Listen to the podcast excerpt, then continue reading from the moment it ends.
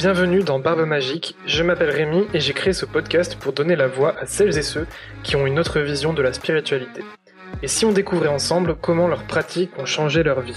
N'hésite pas à t'abonner pour ne rater aucun nouvel épisode, je serai ravi de te retrouver et si tu veux m'apporter ton soutien, tu peux le faire en donnant 5 étoiles sur Apple Podcast, en laissant ton avis et en me faisant tes retours sur les réseaux sociaux at KinokoRemi. Et si tu aimes vraiment écouter Barbe Magique mais que tu aimerais me lire en plus de ça, eh bien, tu peux retrouver dans les notes de l'épisode un lien pour t'inscrire à la Secret Letter. La Secret Letter, c'est un mail que je t'envoie de temps en temps où je te fais part de mes réflexions, de mes questionnements du moment, mes inspirations. Et puis, à chaque nouvelle lune et pleine lune, je t'envoie un tirage de cartes pour t'apporter une invitation. Alors, n'hésite pas, je te souhaite une bonne écoute. Bienvenue dans Barbe Magique, Ghislaine. Je suis vraiment content de, que tu aies accepté l'invitation. Merci. Alors, je, ça fait un bon moment que je te suis sur Instagram notamment et que je vois toutes les, les capsules vidéo que tu fais euh, où tu parles à chaque fois d'un sujet et, et, tu creuses et tu donnes ton, ta vision, ta perception. Et, et quand je suis venu te parler, je t'ai dit que ta vision et ce que tu nous partageais était vraiment très chaleureux et ça réchauffe vraiment le cœur à chaque fois que qu'on regarde une de tes vidéos. En tout cas, moi personnellement, c'est ce que ça me fait. Donc, euh, j'étais vraiment très très motivé pour pour aller à ta rencontre et avoir cette conversation avec toi pour pour un épisode sur mon podcast. En tout cas, c'est une joie de partager. Donc, euh, aussi. C'est super. Euh, la première question que je vais te poser, parce que c'est une question qui revient très souvent, et j'imagine que toi aussi, on, on, a dû te la poser régulièrement. Euh, les gens se demandent souvent, finalement, c'est quoi la spiritualité? Est-ce que tu pourrais nous dire, toi personnellement, c'est quoi ta définition euh, de la spiritualité? Je crois que le mot spiritualité amène l'idée de l'esprit. Or, pour moi, c'est la rencontre du cœur. Mmh. C'est-à-dire que la fascination de l'esprit, souvent, éloigne de cet enracinement et de cette ouverture de la nature et de nos expressions euh, euh, du corps, hein, euh, de cette danse de la vie. Donc pour moi, je pourrais presque dire que la spiritualité, ça serait l'inverse de la spiritualité dans ma cas. beaucoup moins d'esprit, beaucoup plus d'incarnation. Mais par contre, là où la spiritualité reprend sa force, c'est quand on ose euh, prendre du recul sur l'information, sur la connaissance, pour aller dans sa propre réalité.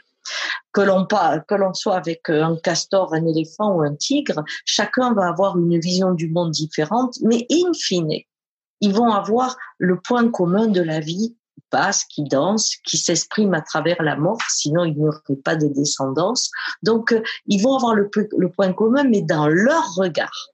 Et c'est cette rencontre de cette euh, biodiversité de l'humain qui, pour moi, incarne la vraie richesse de la spiritualité et pas cette élévation dans une vision commune. C'est plutôt du genre vraiment varié que vient cette unité de la beauté. Voilà. C'est super. Du coup, c'est euh, assez différent de ce qu'on entend effectivement quand tu dis euh, que souvent on est vraiment sur l'esprit et on coupe l'esprit de tout le reste. C'est marrant parce que ça rejoint une question que je vais te poser un peu plus tard. euh, pour, euh, pour revenir par rapport au message que tu transmets, euh, tu as vu ma femme euh, il y a deux secondes te faire un petit coucou. Euh, quand, quand je t'ai rencontré sur, euh, sur Instagram, j'ai voulu tout de suite lui montrer ce que tu faisais parce que comme je t'ai dit que ça me réchauffait le cœur, je me suis dit faut qu'elle en profite elle aussi. Et, et elle m'a dit un truc assez rigolo. Elle m'a dit comment fait-elle pour être aussi positive? Parce que c'est vrai que dans tes vidéos, il y a beaucoup de positivité. Et, elle me dit mais comment elle fait pour être aussi positive? Et alors ma femme n'est pas nécessairement quelqu'un de très négatif, mais c'est vrai qu'en ce moment elle, souffre beaucoup euh, du dos notamment et, des jambes. Et, c'est vrai que quand elle est dans la souffrance, elle a du mal à avoir cette vision positive. Donc elle se demande mais comment comment faire pour être aussi positif comme ça? Et il faut quand même savoir qu'au moment où je fais les vidéos, je n'ai pas la migraine qui me met partout. Hein euh, donc, on ne voit que le moment où euh, les choses pour moi sont, sont, sont agréables. Mm. Euh, dans la douleur, c'est difficile d'être positif. Simplement, souvent la douleur nous creuse. Euh, quelque part nous oblige à respirer doucement, sinon euh, on accentue le mal. Hein. Et puis euh, ça oblige à, à, avoir des pensées plus ouvertes parce que si on se crispe, la douleur va augmenter. Donc petit petit, la douleur Là, pour avoir moins mal, il faut lâcher. Je dis pas qu'on y arrive tout le temps, mais dès qu'elle s'en va, il y a une telle joie assez extraordinaire. Et c'est pas pour autant qu'il faut aller chercher la souffrance pour trouver cette joie. Non, sûrement pas. La vie nous l'envoie sans compter à fois. De dire que ça passe. Et je crois que le positif aussi, eh bien, euh, on a, il y a des natures qui voient beaucoup plus facilement le verre plein que le verre vide. Je cherche le bon automatiquement. Et du coup, ça fait comme la nuit et le jour, je trouve la journée de ce que je vis. Euh, je peux le commencer dans la joie, et souvent ça fait peur parce que je suis tellement heureux que je me dis, oh là là, je peux aller que vers la... Et ça angoisse, hein, bien sûr. Et je, me dis, bon, maintenant je suis dans la joie, mais quand il y aura la peine, je suis aussi fabriqué pour vivre la peine. Je reste dans un présent où je peux célébrer la joie. C'est ça qui est, qui est, qui est important, c'est, je crois que le côté positif, c'est de savoir que tout passe. Oui. Se rappeler euh, du moment présent et que tout n'est oh. qu'éphémère et temporaire finalement. Euh, hmm. Oui, mais tout est à vivre. Je veux dire, vous, c'est une tragédie, on le vit, c'est une joie, on le vit, mais rien ne reste. Et, on est fabriqué pour vivre ça. J'aime cette phrase parce que euh, dans les moments les plus difficiles, de savoir que on sait faire ça, hein, eh bien, euh, permet de le vivre mieux. C'est, on voit souvent chez les gens qui ont beaucoup souffert une grande joie. Oui, c'est vrai. Il y a ce fameux dicton pour euh, les humoristes qui dit que les gens qui arrivent à faire rire autour de soi, c'est des gens qui souffrent beaucoup ou qui ont beaucoup souffert, effectivement. Ben oui, le, rire d'abord fait respirer hein, et que ça apporte physiquement un soulagement. Hein. Donc c'est déjà un schéma euh, chimique hein, euh, qui se met en place, mais c'est aussi une façon euh, de rester dans la dans l'humilité de la situation parce que euh, quand on voit, par exemple, quand on vieillit, on découvre qu'on a des mal partout, qu'il y a des choses qui se mettent en place. Et si on ne pas rire, qu'est-ce qu'on fait? La tragédie. Donc, euh, le rire est plus fort, quelque part, quand il n'est pas acide. Le cynique, là, ça amène l'acidité, c'est pas tout à fait pareil. Mais le rire de sa propre condition a un côté bienveillant à l'action, la rend euh, pas aussi importante que ça. Oui, je suis tout à fait d'accord. Euh, pour revenir à, ce que tu fais, euh, il y a un mot qui revient souvent, c'est le chamanisme contemporain. Est-ce que tu peux nous expliquer ce qu'est le chamanisme contemporain? Bien.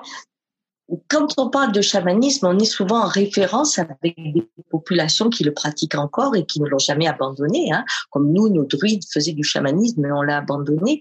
Mmh. Et ce sont des, des, des, cultures qui ont leur tradition euh, dans le, le relié à la terre et c'est très important de comprendre la terre, sa culture, ce qu'on vit. Eh bien, euh, euh quand on, on, rencontre diverses cultures, à un moment, quand on prend sa propre ouverture, eh bien, euh, il y a la terre que l'on connaît. Nous, on a les villes. Par exemple, si je fais faire une marche en conscience comme je l'ai fait faire euh, dans un groupe chez un grand hypermarché. Euh, c'est ce qu'on a fait. C'est très étonnant parce que mm. il fallait euh, marcher en conscience dans les rayons et faire tous les rayons hein, individuellement. Ah oui. marqué par la police et tout ça, personne ne vous voit quand vous marchez en conscience, mais plus de la moitié du groupe a vomi et les autres ah n'ont pas pu. Mais parce que là, on a expérimenté l'abondance qui nous dégoûte au bout d'un moment. Eh bien, c'est pas un rituel que vous trouverez en Amazonie, mais qui fait partie de la conscience de ce qu'on a construit sur notre terre, comment on la vit. Il y a des, des, des endroits où euh, la terre est tellement abîmée, alors elle existe en Amazonie, mais nous, elle existe d'une autre façon, eh bien, c'est se reconnecter à la blessure, comme quand on a quelqu'un qui est euh, malade, le reconnecter là. Notre fascination, par exemple, des constructions. Hein. Moi, j'ai fait un rituel où on a construit une cathédrale en plastique très grande, hein, où on s'est mis dedans pour faire le rituel, et on a été fasciné de voir qu'alors qu'on croyait qu'on allait s'étouffer dans cette cathédrale, on se sentait en sécurité. Ça nous a effrayés de découvrir ça. Bien, je crois que le chamanisme contemporain, ce sont les outils pour ouvrir les perceptions de la réalité physique que nous avons construit. Parce que ça nous amène à une conscience du vivant au cœur de notre réalité, de notre culture. C'est pour ça que je l'ai appelé. Parce que les rituels, on le voit quand on les fait dans les huttes de sudation, qui sont par contre des rituels anciens, quand on fait des rituels, on se rend compte que le rituel, il est dans la conscience du monde.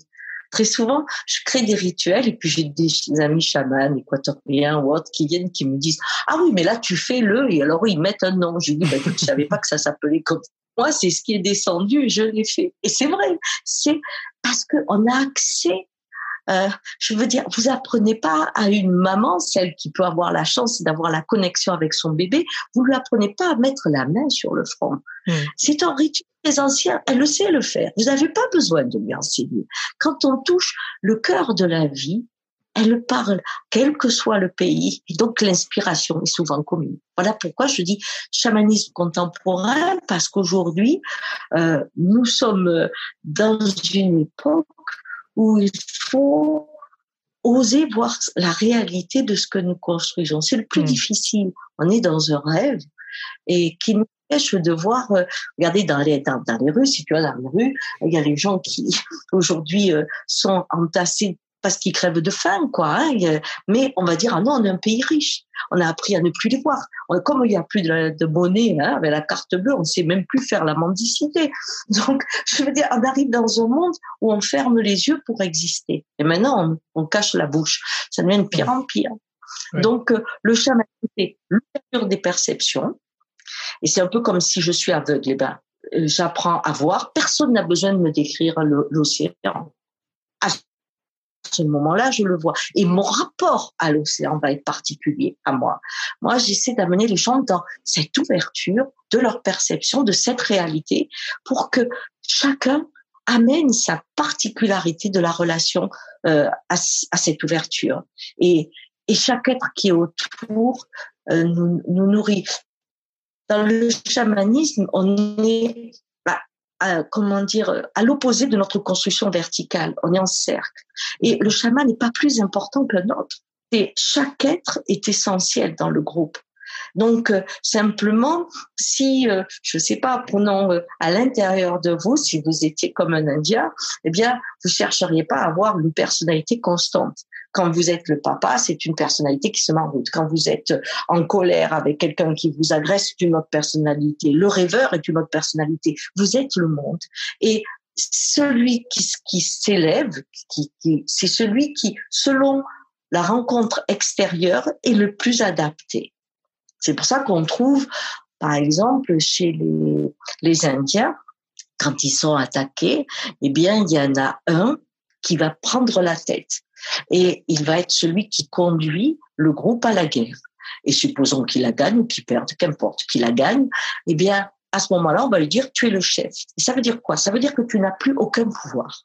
Si ce n'est celui de pouvoir euh, négocier, hein, être médiateur, ce qui est l'opposé d'un chef guerrier, parce que lui, il détruit ce qui le dérange, alors que le médiateur est opposé avec ce qui existe. Pourquoi ils font ça? Parce qu'ils savent que s'ils maintiennent le chef guerrier à la tête, sa capacité à faire la guerre va les, va l'amener à en faire encore, encore, encore de la guerre. Il va mener le peuple à plus de guerre. Donc, on lui enlève cette capacité. C'est, on le met dans l'opposé pour son apprentissage. Et c'est ça qui est intéressant parce que ce qui existe au niveau d'un village, on peut le faire à l'intérieur de soi. Je peux être euh, très très dur en affaires, supposons, hein, et puis, je peux être extrêmement généreux avec les gens à qui je tends la main qui sont dans la rue.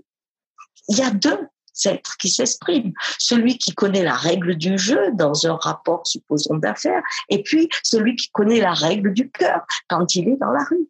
Et puis, il y a et à mesure qu'on rencontre qu'on ouvre son cœur, qu'on ouvre sa relation à chaque être qu'on rencontre qui nous éveille, comme la belle au bois dormant, eh bien on s'éveille ce charmant que la vie nous envoie, charmant et charmante, eh bien, on a grandi le monde et un jour on devient le monde.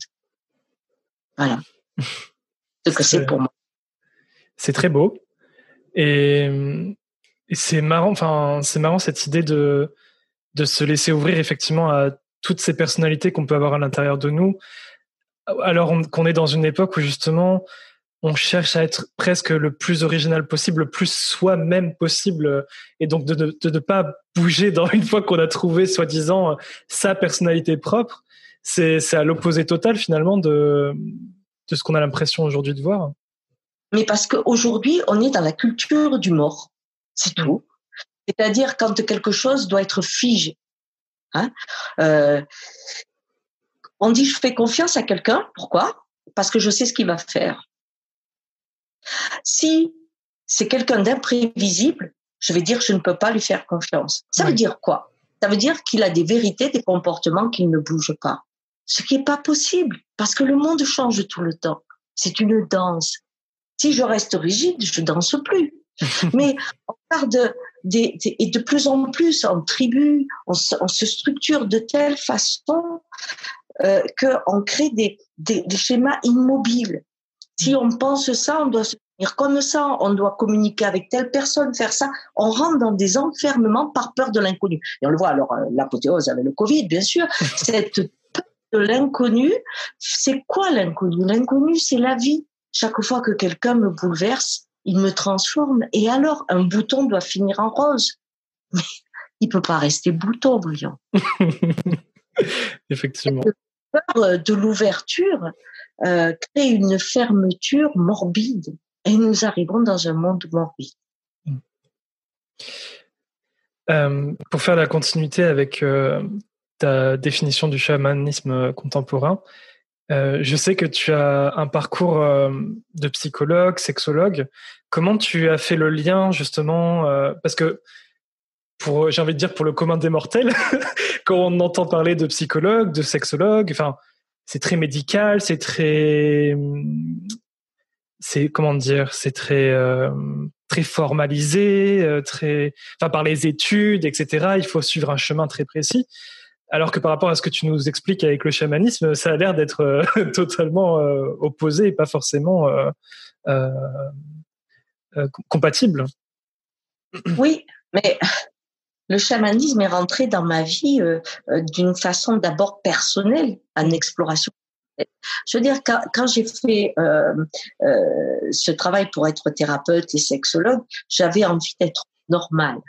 Hmm. Quoi de que celui qui tient le fauteuil? On sait bien que c'est celui qui est sur le divan qui est fou. Donc, euh, quand on va faire des études pour être normaux, normal, d'accord?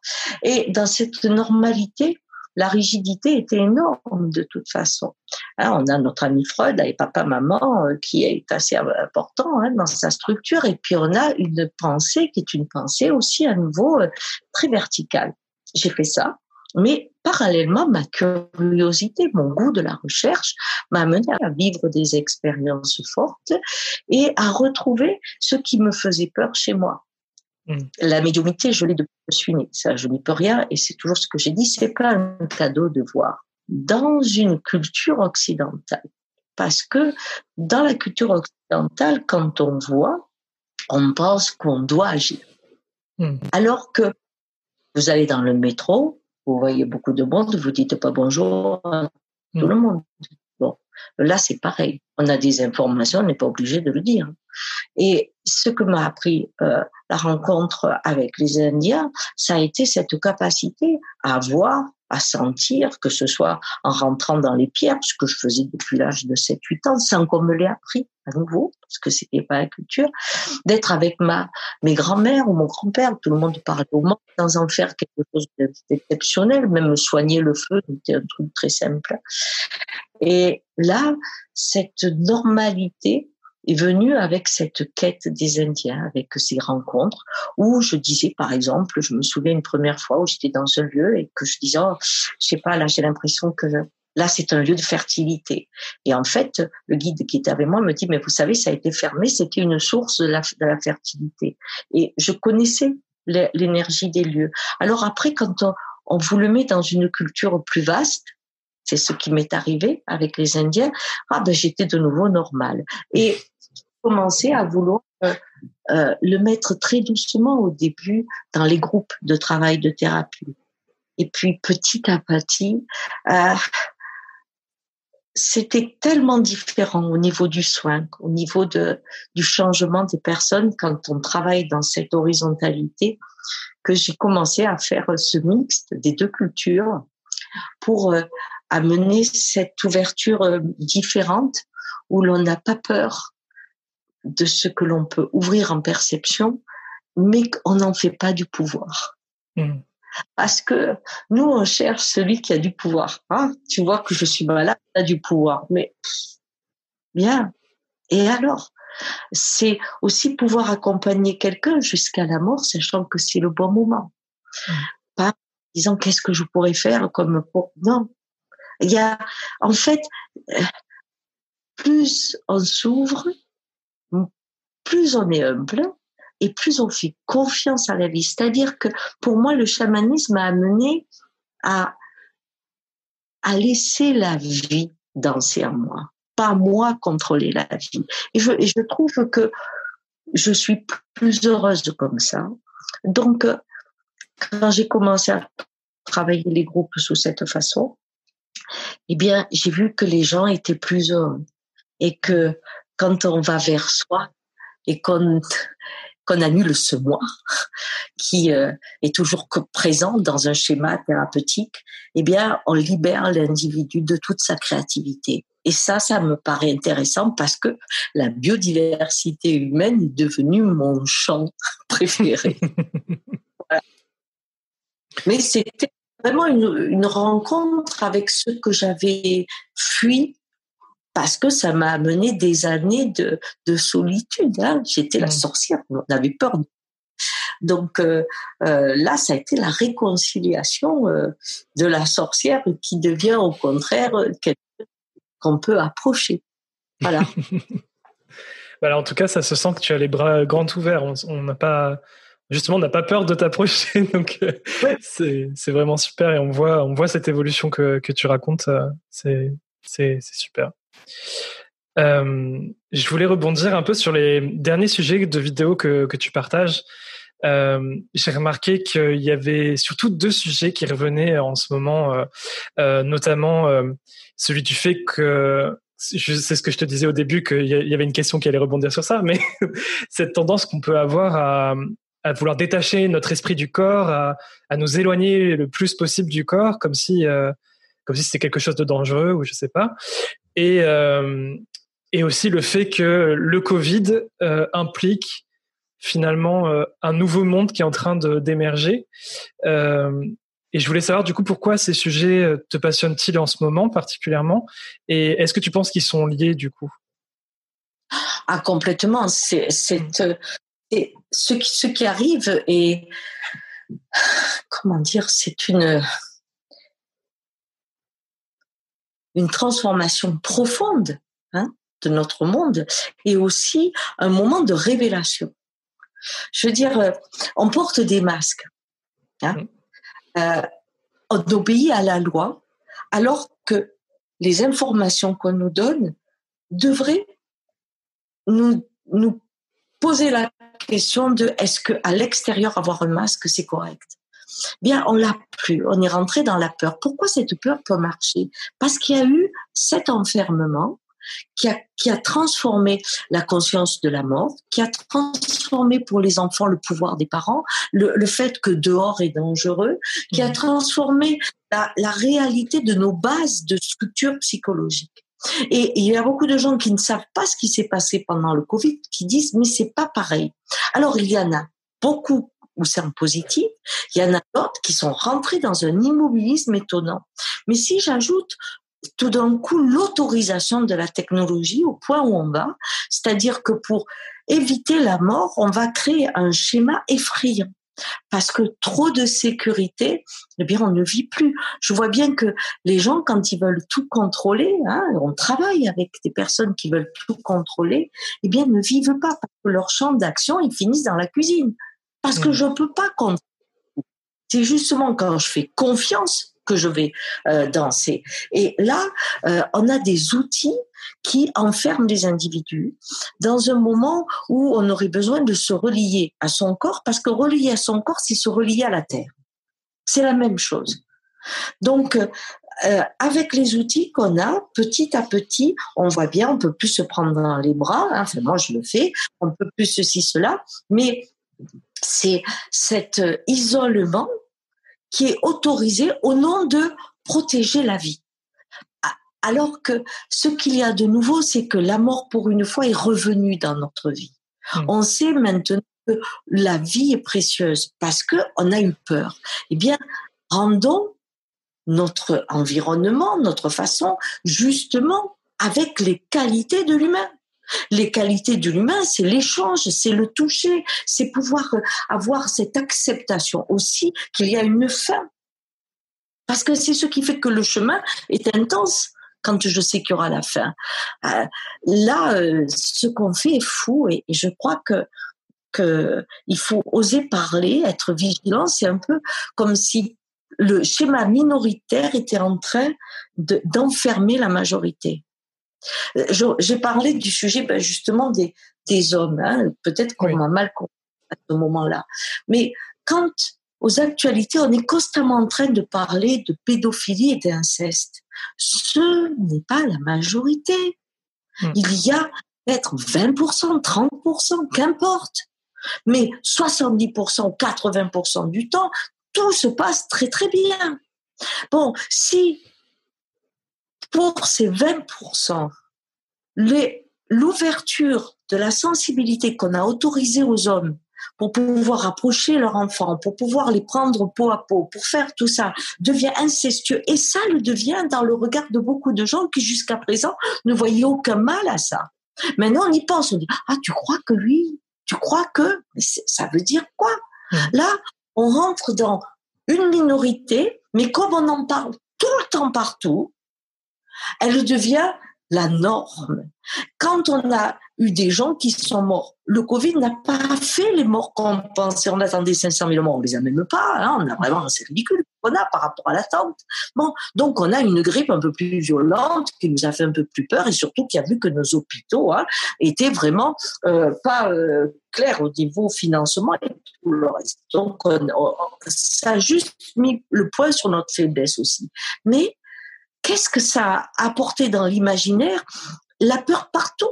Vous allez, euh, là j'étais à Albi où tout le monde porte le masque, mais dans des régions où, comme nous, par exemple en Lozère, tout ça, il y a eu, il y a eu quatre morts, je crois, ou trois. Et les gens ah vivent comme s'il y en avait eu. Non. Et pourquoi? Parce qu'ils regardent ceux d'Amazonie, enfin ceux de Brésil ou ceux d'ailleurs.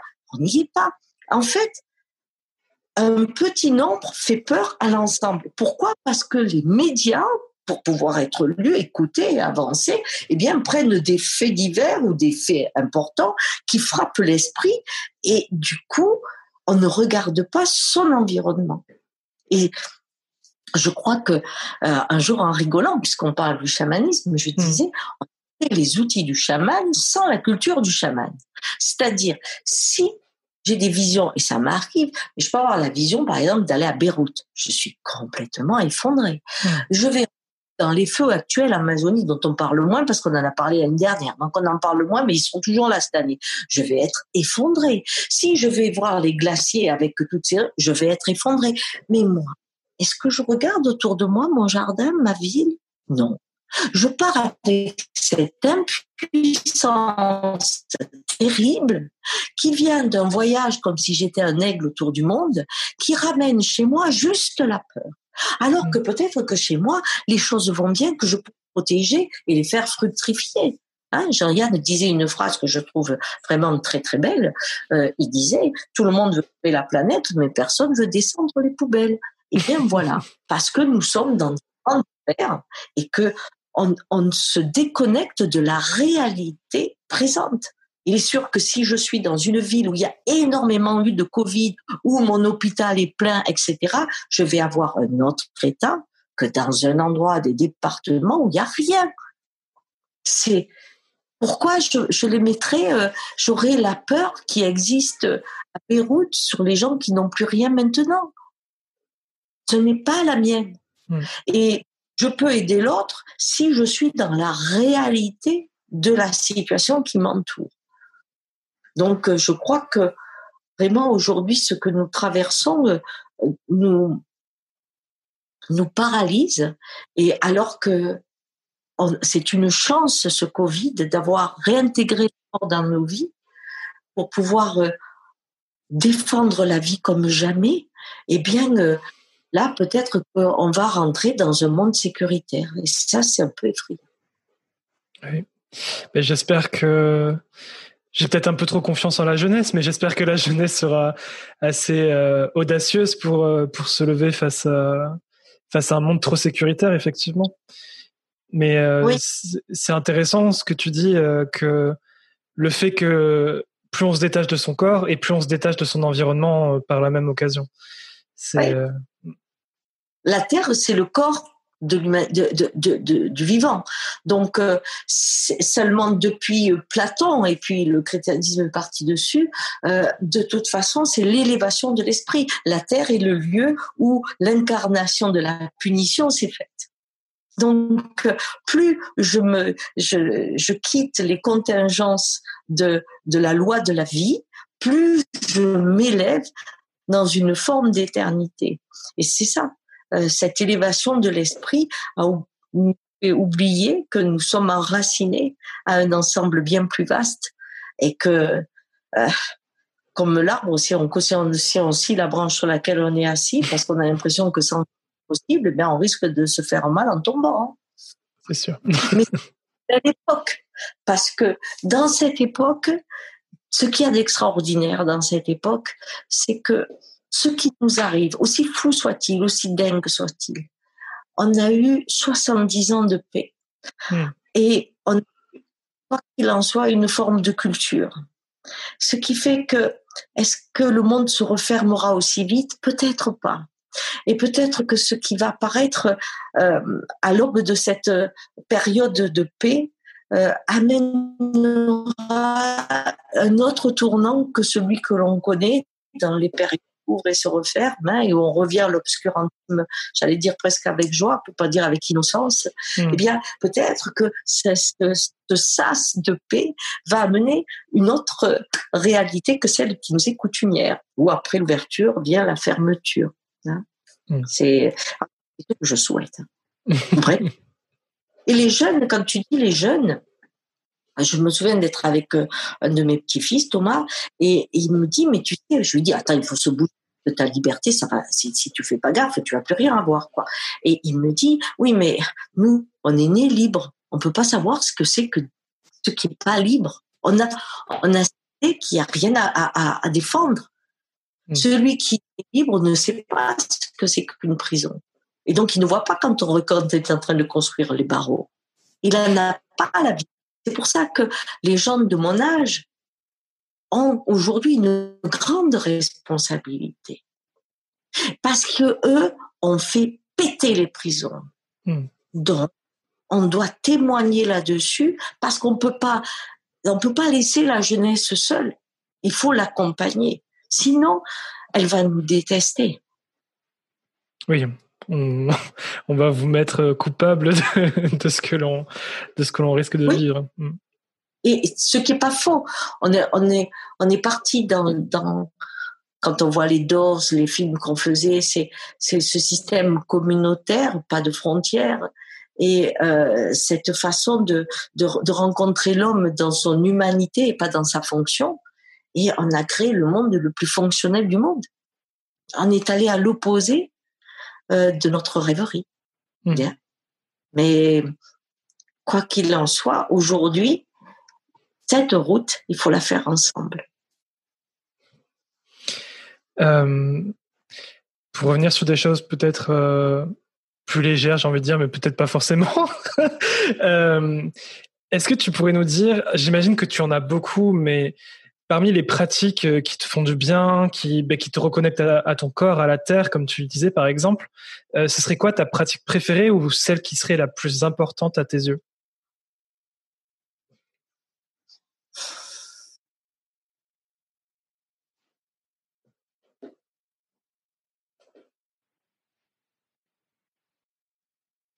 C'est difficile de, de parler de pratique parce que en fait, euh, quand on voyage beaucoup, euh, on apprend à relativiser, mais mm. on n'ouvre pas pour autant les yeux. On a l'esprit qui relativise, on a l'étonnement de l'inconnu, mais c'est pas pour autant qu'on ouvre les yeux. Et en fait, la pratique, c'est l'ouverture des yeux. C'est-à-dire, dans les endroits où on commence à voir euh, l'herbe, le caillou, de comprendre que tout ce que l'on voit, souvent je fais faire une pratique à mes petits enfants. Je leur fais faire que les grands et les petits. Euh, je leur fais faire un truc, c'est juste de, à un moment, on s'arrête et on regarde ce qu'il y a autour de nous. Et je leur dis, tout ce qui vit là, il n'y a pas la main de l'homme. Quand on le fait dans la forêt. Et vous y êtes pour rien.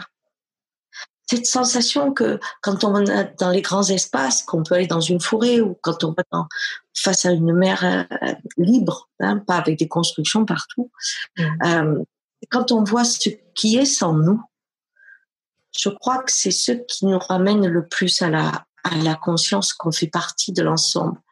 Et c'est cette pratique-là qui, pour moi, est la plus importante. Alors, c'est difficile dans la ville, parce que dans la ville, partout où je me promène mes yeux, je ne rencontre que la gloire de l'homme.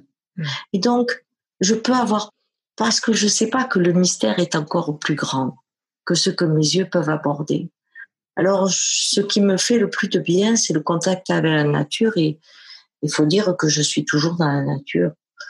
et c'est ce qui, c'est dans cette immensité, dès qu'on a conscience que la fourmi vit sa vie, la feuille vit sa vie, que tout se met en place sans moi. Alors à ce moment-là, je, je fais partie du monde et j'ai pas besoin de réfléchir. Je sais qu'il vit sans moi, donc je suis le monde. J'ai confiance, quoi. C'est ça qui fait du bien. Alors je sais pas si c'est un rituel. En tout cas, ce qu'on peut faire euh, quand on est au moins euh, dans la capacité de pas être qu'en ville, ou alors en ville. Si vous êtes qu'en ville, il y a un rituel que je faisais faire à un moment, c'était euh, de, de, puisque tout le monde a des, des écouteurs. Hein. Oui, j'en ai là. Et les gens se promènent avec ça, c'était de commencer à se promener sans les écouteurs et de bien sentir le bon, la façon d'être et de, de ce qu'on observe.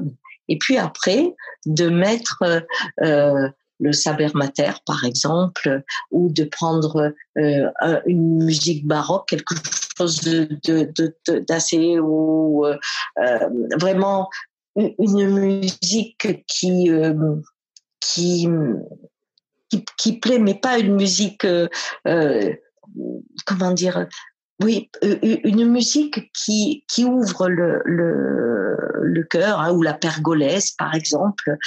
c'est et de voir qu'est-ce qui se passe au niveau de notre être. Quand le même endroit, qu'est-ce qui se passe quand je mets la musique? En conscience. Et puis après, on peut mettre par exemple du jazz et on regarde en conscience ce que ça fait. Et puis, on met encore une autre musique et on se rend compte à ce moment-là que la vibration de notre corps face à la musique modifie le monde extérieur. Et à ce moment-là, quand on retourne dans le silence, on peut écouter son rapport au lieu où l'on vit. Ça, ça, ça, ça montre à peu près la propre musique que l'on a et cette façon qu'on a de se connecter. Ça peut être un rituel facile à faire. Merci pour ton partage, c'est super intéressant et ça donne envie d'essayer. De, Je pense que on aura des auditeurs et des auditrices qui, qui nous diront euh, s'ils ont essayé et ce que ça leur a fait. Euh, j'ai deux dernières questions. Euh, il y en a une que j'aime bien poser en fait par rapport justement au rapport à la spiritualité et je pense que par rapport à ce que tu nous racontais euh, le fait que par rapport à, à ton passé entre guillemets de sorcière où les gens avaient peur de toi euh, et que tu as cherché à être normal puis tu t'es reconnecté à ça aujourd'hui comment tu vis le regard des autres face à ce que tu partages face au, chamanisme que tu véhicules euh? comment, comment ça s'est modifié à partir de la sorcière qui, qui, qui se sentait pas bien de faire peur et aujourd'hui, euh, comment ça se passe? Aujourd'hui, euh, dans chaque être que je rencontre, c'est une part de moi que je rencontre. Donc, il n'y a plus le par contre, quand quelqu'un euh, se sent agressé par ce que je suis, il me fait rencontrer une part en moi que je ne connaissais pas, qui est agressif par rapport à aux autres parts qui, qui se sont euh, exprimées. Chaque être est une curiosité qui m'éveille. Alors, ce regard extérieur disparaît. Maintenant, ce que je ressens, c'est que par exemple, des fois, euh, euh, là, dernièrement, quand je me promène, il y a des gens qui me reconnaissent. Mmh. Et je suis étonnée de, de, de, la joie que ça leur provoque. Ça, ça, ça m'étonne, par exemple. Mais euh, souvent, je suis avec celle qui s'occupe pas mal de moi, c'est Raphaël, euh, qui fait de la communication. Mmh. Si je fais un groupe, une conférence importante, pendant le moment où on travaille, euh, c'est vraiment cette connexion avec l'ensemble, qu'importe le groupe, même si on est une centaine, on travaille. Hein. Et puis quand c'est fini, eh bien, euh, j'aime disparaître. D'accord. Parce que, euh, comment dire, c'est que il y a un moment on est connecté et puis il y a un moment on revient un peu à soi. Et quand on est à soi, ben voilà, je je j'ai l'impression que j'ai j'ai pas envie de de de recevoir le le regard euh, des autres parce que comment dire quand le chaman s'exprime c'est qu'une part de moi comme mmh. euh, on revient à la séance hein, où on disait euh, ma femme se demande comment tu fais pour être positif Bien sûr, elle me voit pas quand j'ai une migraine, que je suis paralysée. Donc, ça va. Quand je travaille, je suis dans mon énergie de chaman, c'est une part de moi qui s'exprime. Mais quand Gisèle revient, bon, je suis pas, on peut pas me mettre ce regard parce que celui-là, pas, moi, moi, ça va quoi. Enfin, je veux dire j'ai pas cette euh, je ne peux pas recevoir cette réception. Alors que quand je suis dans ma dynamique de cette part de moi, c'est facile. Voilà, je crois que ce que je vis, c'est s'il y avait quelque chose que je pourrais dire, regard des autres, c'est quand il y a cette euh, ce mouvement à l'intérieur qui fait qu'il y en a une qui part, de moi qui s'exprime et puis une autre qui arrive après. Eh bien, il y a ce moment de recul euh, que j'ai, quoi, euh, parce que c'est c'est plus la même part qui danse c'est vraiment euh, autre autre chose. Mais j'ai la chance de, j'ai vraiment la chance dans les groupes euh, que je fais d'avoir, euh, je sais pas, les, je crois que inconsciemment tout le monde le sait et que je sais pas de. Maintenant après, c'est une route hein, essentielle de la de notre éducation euh, occidentale, c'est qu'on est le gardien de l'autre, dans le sens que, comme on disait, si je pense que cette personne c'est quelqu'un euh, euh, de timide, eh bien, je suis le gardien qu'il reste. Donc, dès qu'il pourrait s'exprimer, je vais le casser. on est le gardien de ce qui ne bouge pas. Et dans les rapports humains, on fait pareil. Ce qui fait que les censeurs, c'est le regard des autres. Si je suis quelqu'un de bien élevé, je peux pas me mettre à crier en plein endroit parce que je mets dans le regard des autres les censeurs que j'ai. Et la vibration que je crée fait qu'ils ressentent son rôle de censeur et qu'ils le deviennent. C'est ça qui est fabuleux, c'est que mm. le monde, c'est les, les, les énergies que l'on met à l'extérieur. Hein. Et euh, c'est comme ça que vous êtes en train de rigoler, tranquille. Et puis il y a quelqu'un qui arrive, il casse l'ambiance. Comment c'est possible? Bien, c'est qu'il a mis une autre énergie, il touche chez vous une autre part. Voilà. Ça, c'est ce qu'on apprend à faire dans mes groupes. On travaille beaucoup euh, la vibration, le comment on prend le lead quelque part hein, dans une vibration, comment on est pris euh, dans l'énergie, dans le film de l'autre, et qu'on se voit agir en se disant, attends, c'est pas moi là, mais qu'est-ce que j'ai fait là? C'est pas moi là, je me reconnais pas. Et non, je suis pris dans la, toile d'araignée de quelqu'un et j'agis comme il attend que le monde doit être. Hein. C'est pour ça que dans la réalité de l'Indien, le monde extérieur est le reflet du monde intérieur. Si je modifie mon monde intérieur, le monde extérieur se, se transforme. Le fameux miroir. oui. Euh, du coup, la dernière question avant que qu'on se quitte, Euh, si je pouvais te donner une baguette magique, tu t'en servirais pour réaliser quel vœu?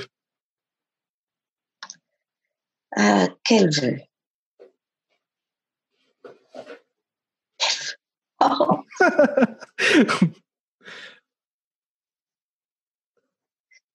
Eh bien, écoute, c'est vraiment, je sais pas. euh, je sais pas. Il euh, n'y a aucun vœu qui me vienne, qui me vient. J'ai l'impression que tout est à sa place. Je crois que, eh bien, ça serait de casser la baguette magique. Ah, c'est beau ça. Quand euh, on devient créateur, il a la joie d'être un homme hmm. et d'appartenir à la création. Alors voilà, je la casserai. C'est super. Merci. Euh, merci pour ce message. C'est vraiment euh, top. Où est-ce que les gens peuvent te retrouver? Alors, bien sûr, il y aura le lien de ton Instagram dans la description. Mais est-ce qu'il y a d'autres endroits où ils peuvent te retrouver euh, s'ils veulent te trouver? Ben, Moi, je suis aussi sur Facebook avec. Hein. ça, c'est une page. Et puis, sinon, sur mon site, éveil-chamanisme.fr et voilà. Sinon, je, voilà, c'est sur ma page Facebook euh, de éveil-chamanisme. C'est vrai que c'est la vieux. Ils m'ont dit mes jeunes enfants, hein, mes petits enfants. On m'a dit oh, mais Facebook c'est pour les vieux. Bon, alors, pas jeune. Euh, j'ai cette page, je dis éveil chamanisme parce que éveil chamanique parce que éveil chamanique tiré Gisèle Duboc parce que l'autre c'est complet. Donc, euh, c'est que 5000, alors que là, ils vont faire plus. Et puis, mon Instagram, tu le connais. Voilà. Super. Merci beaucoup, merci beaucoup. C'était vraiment un, échange que j'ai beaucoup apprécié.